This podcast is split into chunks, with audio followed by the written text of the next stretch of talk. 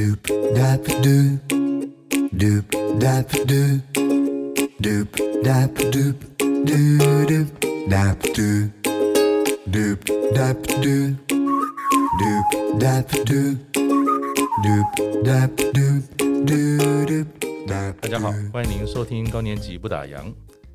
我们今天啊来到节目中聊天的是一位四年级生，她可是七十岁的大学姐陈冬莲。我们听到七十岁啊，大家在脑海里浮现的形象是什么样子呢？可是啊，在我面前的东莲姐，有着一头利落短发，十分有型的穿着打扮。今天我们录音室里面冷气蛮冷的，她穿的比我还少。她说：“这是我一般的，就是这样不怕冷。”她的脸上啊，跟肌肤啊，散发着光泽，双眼炯炯有神，体格非常的坚实。说真的啊，一点都看不出有七十岁的年龄感。七十二，七十二，你看他还修正我，整个人啊的精气神感觉相当的好。东年姐可是一位专业的瑜伽老师，她在人生的下半场啊，没有停下脚步。一路走来，她不止照顾家中的老跟小，还在将近六十岁的时候哈、啊，才进入运动教学的领域哦。听说哈、啊，他的愿望跟目标是到一百岁哈，都还要持续教瑜伽哦。这么特别的人生故事哈、啊，他这一路是怎么走来的？我们就一起来听听东莲姐的故事。东莲姐您好，你好，东莲姐，嗯，在您成为瑜伽老师之前哈、啊，请问您在忙些什么？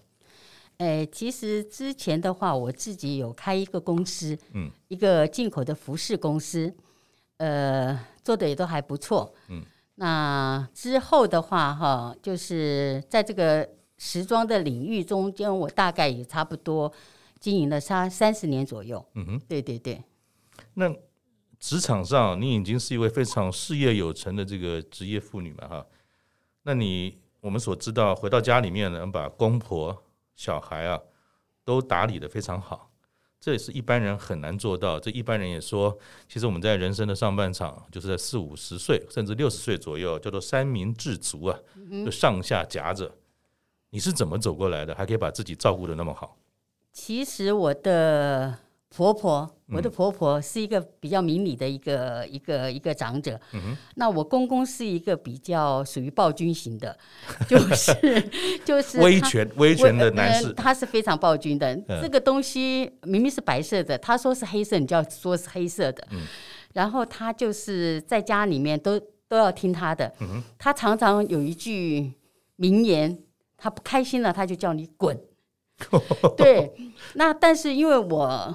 而且我先生是一个，就是他是算是半个军人呢、啊，他是中正理工学院毕业的，所以他常年都是在国外，而且都是在不在家中。嗯、他就是在国内的时候，也是在台中工作，所以一个礼拜才回来一次。所以几乎家里面的老小都是你在面对跟还好还好，我有一个很迷你的妈妈，她会帮我带小孩。嗯、对对对对对，所以有孩子。孩子方面，除了以后他念小学的时候，我要注意他的功课以外，嗯，那多半的生活起居，我妈妈在帮我打理他们。嗯，就是公婆这些东西，我是要照顾的啦。嗯，那公公来讲的话，虽然是暴君，可是我是觉得，我既然是嫁给了我老公，那我就应该要把这个家庭和睦下去。所以我老公不在家，我我公公如果是有。嗯，不当的一个言语或者是什么样，我就是右耳进右耳听进去，左耳就出去，就把它当做就是没有那么一回事就是了。然后就会比很平安、很平，就是非常非常的呃平淡的把它带过去，所以家庭算是还蛮和乐的。我公公活到一百零八岁，去年才走的。哇哇，高寿、嗯、高寿。对对对，所以。人的心是不是要放开？嗯，不甘心就要讲出来。所以你看，暴君通常讲暴君脾气暴躁，通常不一定那个健康很好。可是您的公公可能就是有话就直说，对，所以他反而开开朗舒坦多了。对，而且我公公是吃油吃咸，然后对的不运动，嗯，然后他常常就是一个礼拜，如果你没有弄红烧肉给他吃，他就会跟你讲说。董念啊，我没有油了，他没有油了，你就知道他想吃油了，吃红烧肉了。真有趣，真有趣。对。然后我所知道就是，其实您的上半场的时候也有自己的事业，而且是在时尚的这个行业哈。对对对，我是时尚界的阿信。不包含我今天一进门看到您就觉得说，哇，这大姐应该来头不简单，非常有型。所以是怎么样进入这样的一个时尚行业的？哎，其实我觉得也是个机缘呐。嗯，我从前一开一开始毕业的时候，我是在免税商店工作。嗯，但是因为我工作就是一个很认真的人，我自己说自己啦，真的，我是一个就是说决定要做什么事情我就很认真的人，所以就很得一些长辈就是。呃，长官的那个呃照顾照顾，对对对对。那我们的长官他那个时候就是要到呃，就是要呃那个时候免税商店，他们后来的话要有要有那个时尚界有一个叫做我不知道呃那个时候现在大家知不知道以前那个呃潘迪生就是在那个知道。知道，嗯嗯，呃，对对对，潘迪生那个时候要来台湾的时候，我们公司我们那个免税商店的总经理，嗯、他就是那是那时候香港的话，外商几乎都还没有，嗯、没有说是可以在台湾投资，嗯、然后呢，他们现在第一次来台湾投资的时候，所以他们需要有台湾的人帮忙处理一些很多很多的事情，嗯、结果我们的总经理就把我从免税商店带到带到。台北，台北的这个，这也不是我本来就是住在台北，就是说带带入到这个领域离开那这个领域里面。然后呢，在这里的时候，我们就是开始，你要去找很多的资料，帮他设计公司，帮他帮他找店面，帮他找办公室。我就是从这个时候开始的接触。所以，呃，刚开始台湾的时尚界并没有那么发达的时候，其实我就已经进进入了。所以你二话不说。老板找你，你就说好，对对对就就一头就进。因为我也信任他呀，他也信任我，嗯、我也信任他，所以我们就开始。嗯，我还记得那个时候时尚界，他他也是，他叫马丽莲，嗯，然后呢，我叫陈东莲，嗯、所以我们这个时尚界还讲双联，双联，双联，双联。那这么愉快又有趣的这种呃什么时尚行业的这样的一个经历啊，那后来又是什么时候开始啊，在思考退休这件事呢？呃，退休的时候的话，是因为我后来本来我们是一起从事时尚工作，但是后来的时候他离开了，我就自己开始创业。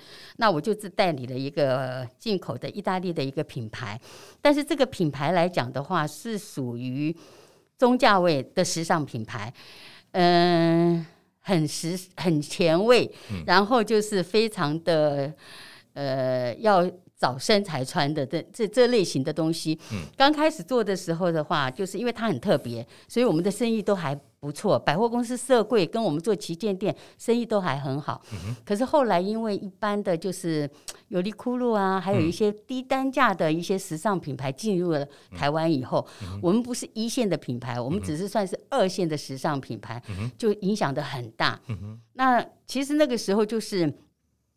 呃，我们我我我经营这个的时候已经是亏本了，亏了很多，呃，可以说是其实已经就是把我所有的积蓄都已经已经把老本都都吃掉了，的差不多。对，但是因为我是一个重感情的人，因为那个时候办公室里面的同事都跟了我很久，因为我那个时候的办公室的同事也是，呃呃，就是我们我们在工作的时候，我都会常常就是。中午的时候会煮一点东西给他们吃啊，像家人一样，像家人一样，带他们都很像家人一样，所以他们都几乎都是一直跟着我的。我就心里面在想，这个时候如果是要把公司结束的话，他们的安排一定要有安排才能够结束。再加上真的就是那个时候，我都把老板都已经贴出去了。后来到最后，我们的总经理他找到了一个很合适的工作。然后我把我的秘书也安排到我老公的公司，因为老公后来也自己退下来，呃，成立公司了。对，就都安排好了以后，我才把他的公司给结束掉。嗯。结束掉了以后，我就在想，那个时候应该也是六十几岁了嘛。嗯。那那时候我就想说，我下来的时候，我就干脆来帮我女儿带孩子好了。就是含饴弄孙，不是也很好吗？是啊，是啊。对呀，可是问题就是说，我女儿就跟我讲说。妈妈，我们小时候你都没带过，你怎么可能会带孩子呢？我就不服气，我就去考了保姆执照。我保姆执照学科还考一百分呢！哇，厉害厉害！对呀、啊，结果考上了保姆执照，我帮我的孙子带了一年。一年以后呢，我女儿说我太宠了，就把我 fire 掉了。嗯、我在家整整哭了三天。嗯、哼我的老公也在骂我，我的闺蜜也在骂我。人家都不是把这种事情往外推，你要完了自己身上揽，往身上揽了以外，不要讲，你还这么难过，你为什么不利用你这个时候，利用你自己多余的时间去找你自己喜欢的工作去做呢？六十好几了，对，干嘛自己找罪受？对，所以那个时候我就想说，哎，说的也对。我就开始拼命的就开始，我那个时候其实瑜伽对我就已经有很大很大的帮助了，嗯、因为我的身体的改善跟我的很多很多的心境各方面的改善都有，所以我就想说，好，那干脆就我就来做来考那个瑜伽的师资的执照。那你跟瑜伽这段嗯缘分哦是怎么开始的呢？哦，那个时候是因为。亚历山大倒了，嗯，亚历山大倒了，我没有运动的地方，但是因为坐办公室嘛，你坐久了，你总会觉得腰酸背痛，对，腰酸背痛，而且我那个时候我的背这个地方有很厚的一块肉，就是你常常低着头做事，那我就在想，那个时候就是我的办公室是在明耀的后面，嗯，那我那个那个常常有办事会走出来，正好我的那个瑜伽教室就是在忠孝东路四段，它是一栋很就是一栋。嗯，九层楼，九层楼的一个一个一个一个大楼，整栋楼都是瑜伽教室。我现在心想说，这一栋瑜伽教室试试看，怎么这么还有瑜伽教室开的这么这么这就是这么、嗯、这么雄伟的。对，所以我就到了他们的那个柜台去跟他们讲说，我想要来体验一下。结果他们就说好，那你可以来体验一下，就帮我挑了一堂课，我就去做体验啊。简直是我半个钟头做完，我就想要夺门而出的。为什么？是不是全身都筋骨顶扣扣？真的，我的手都到不了膝盖。我弯腰的时候，手都到不了膝盖。嗯。可是我出来的时候，那个瑜伽老师就跟我说：“他说的，呃，冬莲姐，那个。”我要跟你说，你这个年纪哈，其实学瑜伽对你来讲，你会得到很大的好处。嗯，就说不但是身体的改善，跟你的免疫系统，跟你所有的那个情绪或者是干嘛，其实都有改变的。嗯，后来我就想回回到那个办公室的时候，我就在心里面在想说，那我到底是不是要去做？因为这个对我来讲真的是一个挑战。嗯，那个筋骨太硬了，然后没有办法没有办法做伸展。嗯。后来想想看，我是觉得是是应该要去，我就把我公司办公室里面所有的人全部都这个福员工福利，我就大家大家通通都都都都让他们去入会，嗯、对，一起做。结果那些年轻人全部都失败了，嗯、都没有做到。嗯、就是我我后来也是，就是每天每天我几乎都去。嗯，所以其实看起来年轻人可能身骨还柔软一点。对，然后年纪大的可能这个身骨硬一些，可是有一件事情是关键，叫做坚持。是对，真的是坚持，而且你会有很大的挫折感，因为呢，呃，老师的术语你没有办法接受，因为你没有办法做到。什么叫内旋？什么叫外旋？什么叫做你前弯的时候不要拱背？在大教室里面，基本上来讲的话，老师不会一个个去纠正你。所以对我来讲，真的是一个很大的挑战。我是后来有有上了食堂一对一的一对一的课程，我就了解到一些一些事情，我才开始就是说是进步了很多。嗯哼，嗯。那您在这个过程当中，你刚才提到了，其实我也我也蛮深刻，我也上过一阵子这些瑜伽，然后我自己筋骨也不是那么好，所以常常硬东硬硬硬硬硬的去上课。老师常跟你讲说。啊，你这边要 hold 住，然后你感觉有点内弯的感觉，然后要呼吸，不要憋气。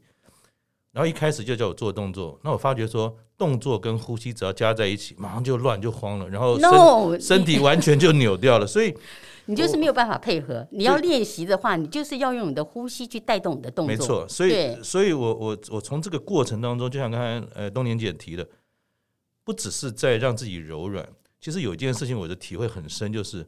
重新认识自己的过程，我几乎忘了我有一块肌肉会动或是不会动。什么叫做正确的动，跟什么叫做一天到晚在代偿的动，这个的感觉很深哈。嗯、那我不知道说您从开始进入，然后僵硬，年轻人都跑光了，你还一路的坚持，那你在瑜伽中得到的正向的收获是什么？哎，我先讲我最最外在的看到的好了，嗯，就是本来我的体态没有这么好的，嗯，你们现在觉得是说每个人看到我都觉得是说你七十几岁了，为什么你的你的身材还这么好，维持的这么好？其实这个对我来讲，瑜伽绝对不会是减肥，但是瑜伽真的是可以塑形，嗯，这个是绝对的。然后第二个来讲的话，就无形的话，你们可以看着。现在看到我的身体这么健康，其实我以前是不是这样的？嗯、我早上起来的话，我的过敏非常的严重，嗯、一定是喷嚏打不停，然后头一低就会流鼻血的，嗯、然后很容易就感冒的。嗯、但是我练瑜伽了以后的话，我发觉就是说这些东西都慢慢的绝对就就改善了。嗯、然后我的免疫系统增加以后，我然后健保卡我可以跟你们讲是真的，我从来都没有去看过病，嗯、除了洗牙。我没有用我的健保卡去看过医生，嗯、他就真的是让我，就是我先生在我旁边感冒了发烧，我都不会被他传染。嗯、你就是抵抗力就是那么强，嗯、是真的。然后我也开始就是练瑜伽以后，我开始慢慢练习洗冷水澡。哇，对，好酷！我对我从早呃，就是从春夏秋冬四季，不管冬天再冷，我都是洗冷水澡、冷水头。嗯嗯刚刚刚开始的时候，绝对是觉得是说哦，怎么可能？然后我的瑜伽老师也是跟我这样讲，他说怎么可能？可是他后来有试过，你第一次冲下去的时候，你真的是你要有那个 坚持，心脏病会发不是不是不是，当然你要在你心脏心脏能够负荷承受的范围，对你冲下去的时候，你那时候你真的是会很冷。可是我跟你讲，你的身体皮肤在你。没有过一分钟以后，你的身体跟都是发热的。嗯，就我瑜伽老师，他最后后来也试过，他觉得是真的。嗯，这个对身体的，我觉得对身体的健康也是有帮助的啦。所以是不是也回到刚才我我自己的体会，就是冬年姐从这个过程当中，一个是让自己的我们讲说筋骨得到舒缓，第二个会不会是说在瑜伽这个领域里面，越来越让你更去认识自己嘛？对，除了我们讲说。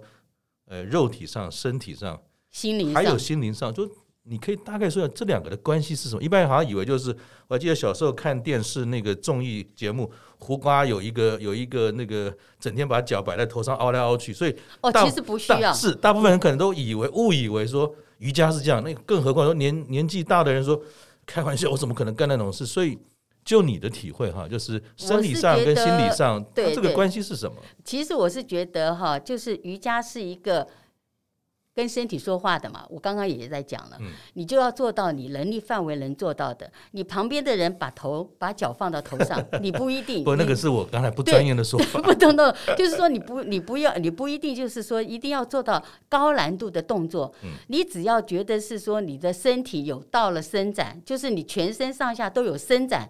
那个就叫做，我真的觉得是说你得到了瑜伽的好处。嗯、然后呢，呼吸可以带动你自己。瑜伽的呼吸法有很多。嗯、你如果是你的呼吸练到了很深层，其实它也可以让你的心沉淀下来。嗯、然后呢，慢慢的把你的心胸给打开来。嗯、你可以，而且我们做瑜伽的话，瑜伽说是真的，去上瑜伽的人很多都是心胸很开朗的人。你可以交到很多的朋友。嗯、有一些心情比较郁闷的人，我们在瑜伽上完课了以后，大家出去聊聊天，说说你自己的心事，或者是干嘛，大家给你帮你做一些开开导，或者是怎么样的话，这个都会。所以我是很很赞成年纪大的人出来，就是因为这样，因为年纪大的人已经退休了，嗯、他们其实有很多的很多的那个时间是会在自己的想象中。度过，他没有办法去接受很多外面的那个，就会越来越觉得心情封闭起来了。对，就会这样子，所以就会社会上这么多的忧郁症的人产生，就会是这样。嗯、所以我们是做荧光计划的用意，也是希望大家能走出来。嗯，那那您刚刚提到荧光计划哈，荧光银就是那个金银金银铜银法银法的银光线的光荧光计划，您能够说一下这是一个什么样的计划？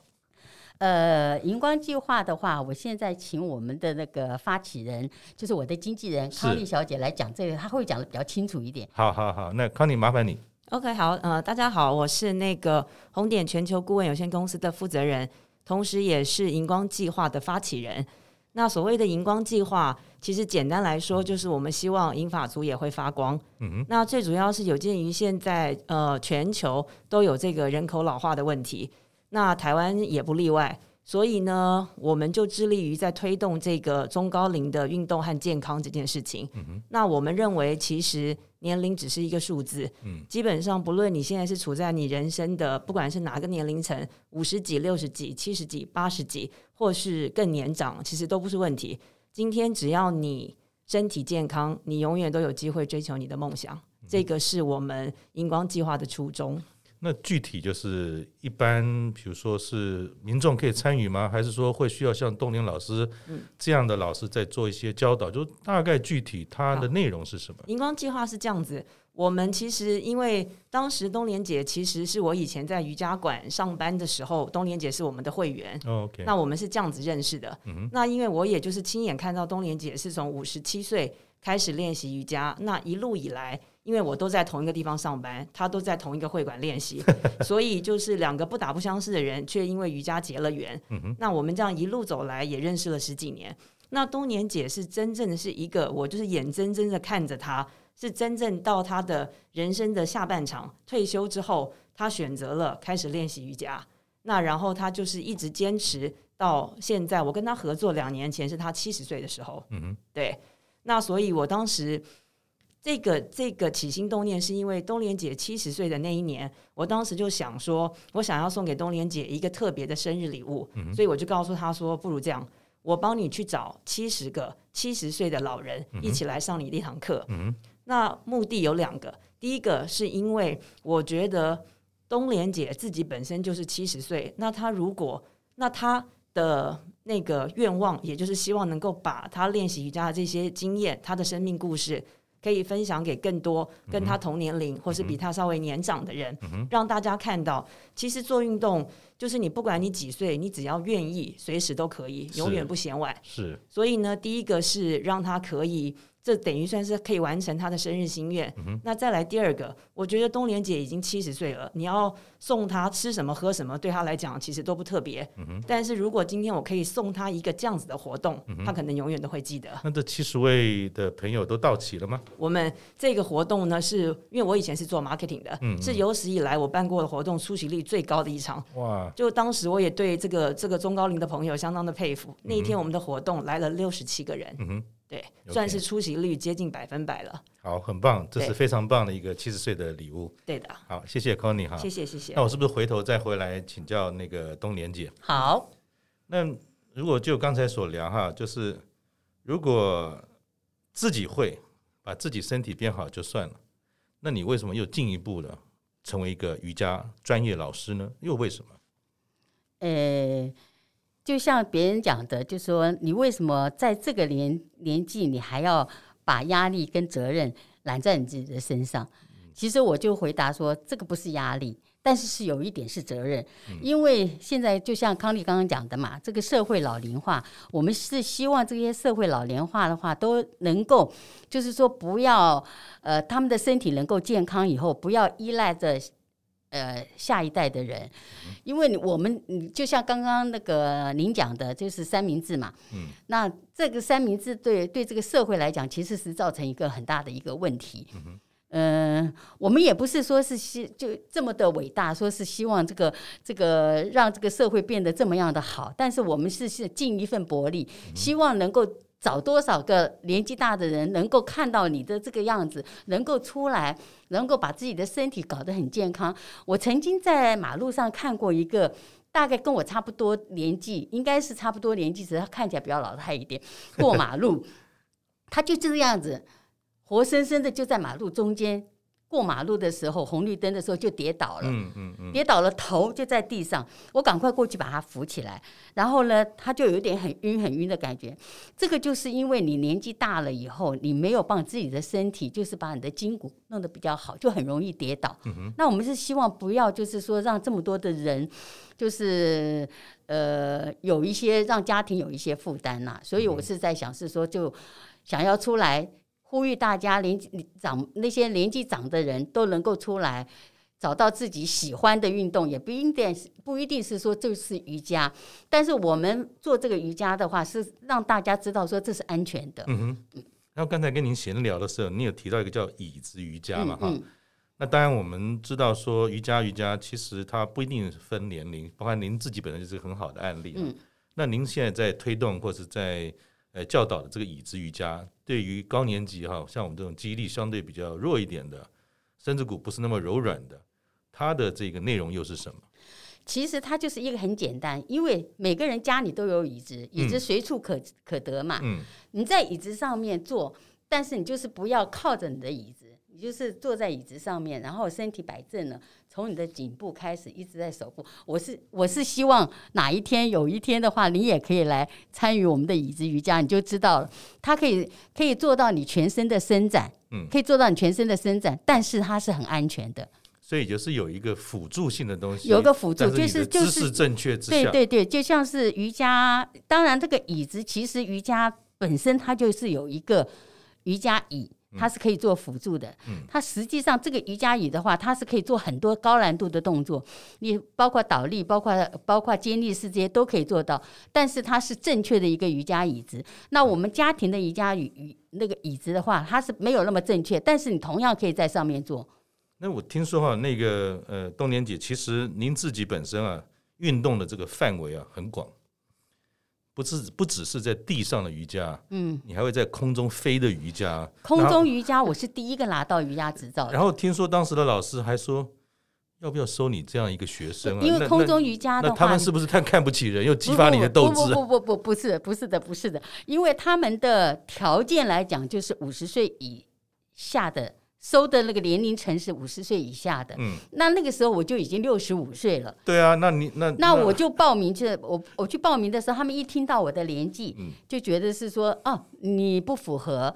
就跟我就拒绝了，我心想拒绝了就拒绝了。嗯，结果他们后来大家打听到我在瑜伽界的话是可以的，就是说那个呃身体的状况跟体能都应该是可以复合的。嗯，他们就主动打电话来给我，就跟我讲说他们愿意收我。嗯，结果我是非常优秀的一个学生，每天都是绝对是很准时的就到学校了。那那你自己的这个经历哈，你会鼓励像我们一般银发族也好，或者中年人以上哈？是有兴趣就去试呢，还是说，哎，你还是要掂掂自己的分量？你怎么去平衡？就是说，人与病人之间，在这种运动的选择上，呃，我觉得是可以去试，但是也要掂掂你自己的分量。嗯，因为有的动，有的你如果平常都没有运动或怎么样，我就要去做空中瑜伽，是是不可能的。还是要循序渐进，还是要循序渐进的。那我们是因为自己知道，我们已经。就是我们的核心，我们的肌力都已经够达达到那个标准，我们才要去做。所以做运动来讲，本来就是你绝对不能受伤。你一受伤的话，你会停顿很久很久很久的。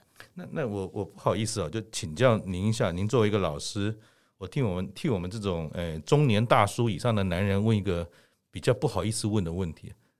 我看了瑜伽课都是女生嘛哈，但有年轻的小姐，但也有就是一样英法族。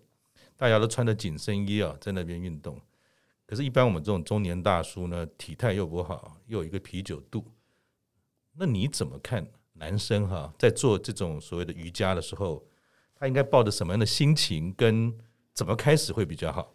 您放心，现在你到瑜伽教室去，这类型的人越来越多了。不是为了去看美眉去的。不是，不是，真的越来越多了。嗯、我们，我们，呃，康丽小姐，她还要。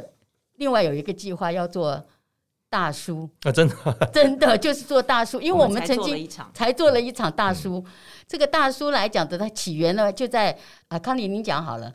嗯，那康妮有没有聊一聊？顺便又聊到大叔计划。对对对，这个这个很有趣，因为呢，我们荧光计划其实它总称是叫荧光计划，但是在这个荧光计划下面是有很多各种各样不同的系列的主题活动。那我是怎么有这个大叔训练营这个 idea？就是 对的，就是今年不是有一个很热卖的电影叫做《Top Gun》第二集，对对对，对吧？Tom Cruise。对。那然后呢，我去看了这个电影，我本身我个人不是这么喜欢 Tom Cruise，但是我觉得以他，就算他不是 Tom Cruise，他不是明星，他是素人好了，他也是六十岁的大叔了，是啊，对吧？那姑且不论他的脸有没有什么变化或者是什么，但我觉得他的身材是要给他 credit 的，没有，我觉得他是厉害的，他一直是保持的非常的好。对，这个这个东西跟他是不是明星，我不知道有没有绝对的关系，但他绝对很自律。嗯，我觉得这个东西是很了不起。嗯，所以我看完这个电影以后就突发奇想，我就想说，我可不可以来做一个活动，就是我讲说，我希望每一个人，就是不管你今天就算你不是 Tom Cruise，但是我们要找的是。如果说你努力把身体练好，你也可以成为台湾的亚洲 亚洲区的阿汤哥。对，这是我当时起心动念是有这个想法，所以我们就做了一个这样的活动。是，那所以冬冬年姐从您老师的立场来看，男生的入门跟女士的入门其实没有差别，只要有心就可以。没有没有，这这绝对是没有差别的，只要有心就好。嗯哼，那您自己本身啊，现在不只是老师，当然我想每天我也看到有些影片，您在做重训啊。嗯哼，你你自己现在每天的运动菜单或是一个礼拜，大概你是怎么样安排自己的训练？嗯，所谓做重训的话，就是让你的肌肉比较长肌肉嘛。嗯，那我们本来就是要有肌肉，你才有再再来做伸展，内部的一个伸展，那是相辅相成的。所以呢，那个健身房，我其呃以前的话，我在做做瑜伽之前，我就会有在健身房做一些那个重训。那个重训来讲，我一个礼拜大概会去两天到三天。我瑜伽是几乎每天都会去上课，但是重训我会两天到三天这样子。那持续的、不断的，绝对不会说是不管刮风、不管下雨，我都会去。然后我也我也看到，好像在 FB 上有一个有趣的一个对话，就是您有些学生啊，您也一直在督促他们说。其实坚持跟持续的练习是很重要的，是，而且不分下雨，不分天气好不好，对，不分冬天还是夏天，对对。对对，还要你还会督促他们说，赶快起床，赶快来上课，不要赖赖不赖在那个那个被窝里面。所以您很严格哎，我我不是很严格，我只是觉得是说，呃，因为。你你刚才讲的那一个对话，我一看就知道他是在偷懒，他不是真的在生病。如果今天上上你的课还真要小心一点。如果他今天真的是生病，我不会这样子勉强他。但是一看就知道他是偷懒，嗯、所以我才会坚持说是你赶快从被窝里面钻出来，你赶快赶快来上课，我才会这样子跟他说。然后呢，他居然还是第一个去到教室的。OK，他说并没有说啊，这么这么严的老师不想去了，不就是因为天气冷嘛，嗯、因为他就觉得天气冷就不想起床嘛。嗯、但是我觉得人就是这个惰性，嗯、你真的是你起来了，你就不会觉得他冷了，嗯、就把被子掀开了，对，你就不会觉得它冷了。在里面一直暖，就一直。对对对对对，你就在懒在家里也是一样，你一在家里面待久了以后，你就会觉得。就像我刚刚跟康丽在那边等，这就等等等 等这个等等着要要上来这个这个这个这个事情一样，我们两个一等就会觉得，哎呀，突然就觉得很想睡觉。嗯嗯，对，人的惰性就是这样。那也顺着这件事情啊，就是聊聊老师哈。一般人讲说，人生啊，到了下半场，照理说是要放慢脚步，悠闲悠悠闲闲的慢慢来。可是呢，你就开始学习瑜伽，又成为了老师。然后呢，也因为这样的一个身份跟您本身的努力啊，还有您的特色，很多媒体呢开始了呃报道啊采访，嗯、然后您本身也拍了一些很酷的广告，也参加了这个熟龄模特儿酷酷酷熟龄模特儿的这个服装秀哈。我想你应该也看了不少，你可能当时也没预期到人生下半场还有不同的这种风景哈。你会觉得你自己特别幸运吗？我是觉得把握机会。有机会来的话，你自己一定要把握，然后你要有自信。嗯，对，自信跟把握机会，就是你人生人生七十，人生不留白嘛。嗯、就是你说七十，虽然是七十岁了，我觉得人生七十才开始嘛，我不要让我的下半场的生，就是未来的日子留白。所以，如果有任何的机会给我的话，我都会很珍惜它。很有自信，很努力的去把这件事情做好。哎，讲到那一场那个服装秀来讲，其实以前我常常就是有，因为公司是是 fashion 秀嘛，对，常常会有做做那个服装秀。但是你要我上台，刚开始的时候，他在 不是害羞，你这简直是手脚不知道往哪边、往哪边摆，就是没有没有。不不晓得怎么怎么就是怎么怎么样去走那个步伐，那些都不会。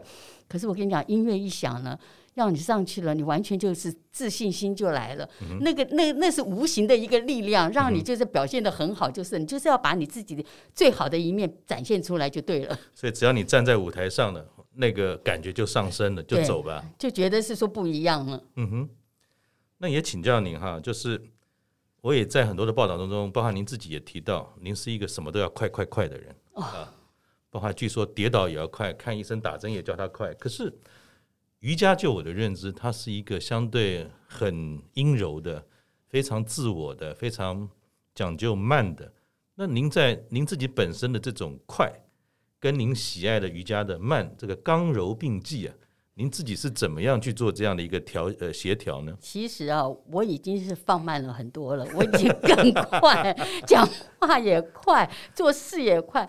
你看我家里，呃，就是过年的时候好了，呃，三过三节跟过年好了，因为那时候我公公公公婆婆都在的时候，我们家里面差不多有二十几个人要来吃饭。嗯，那个动作你不快的话，你怎么能做得到？是对，所以厨房里面乒乒乓乓的声音是是是真的是，我老公就常在讲说，你为什么在厨房里面的动作都这么响呢？我就跟他讲说，你来试试看，真的，如果你不动作快的话，你没有办法做到让大家都能够在一个时间上面能够吃得到满桌的饭菜。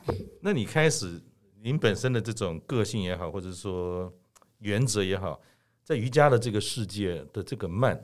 有没有对您也有一些不同的影响，在调整自己？会会会，绝对会有调整的。嗯、如果没有调整的话，哈，我就是今天的今天的我还是更比较是更冲动，嗯，做事很冲动，嗯，不会去呃不会说是去考虑说是我下一秒钟应该要怎么样去做，嗯、但是我现在我会停下来想一想，嗯，我是不是可以做这件事情？那您这么样的活跃，然后又把自己打点的那么好。七十几岁好像也还是小意思。您接下来还有些什么计划想做吗？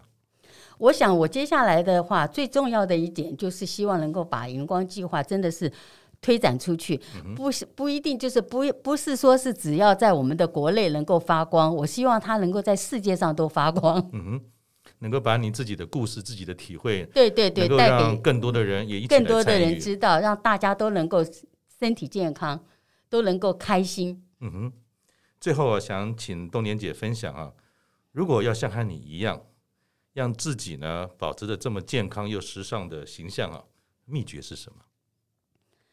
其实我觉得，哎，没有什么特别大的秘秘诀。人家讲是说，相由心生嘛。嗯，开心，你的脸部线条是不是就比较柔和？是。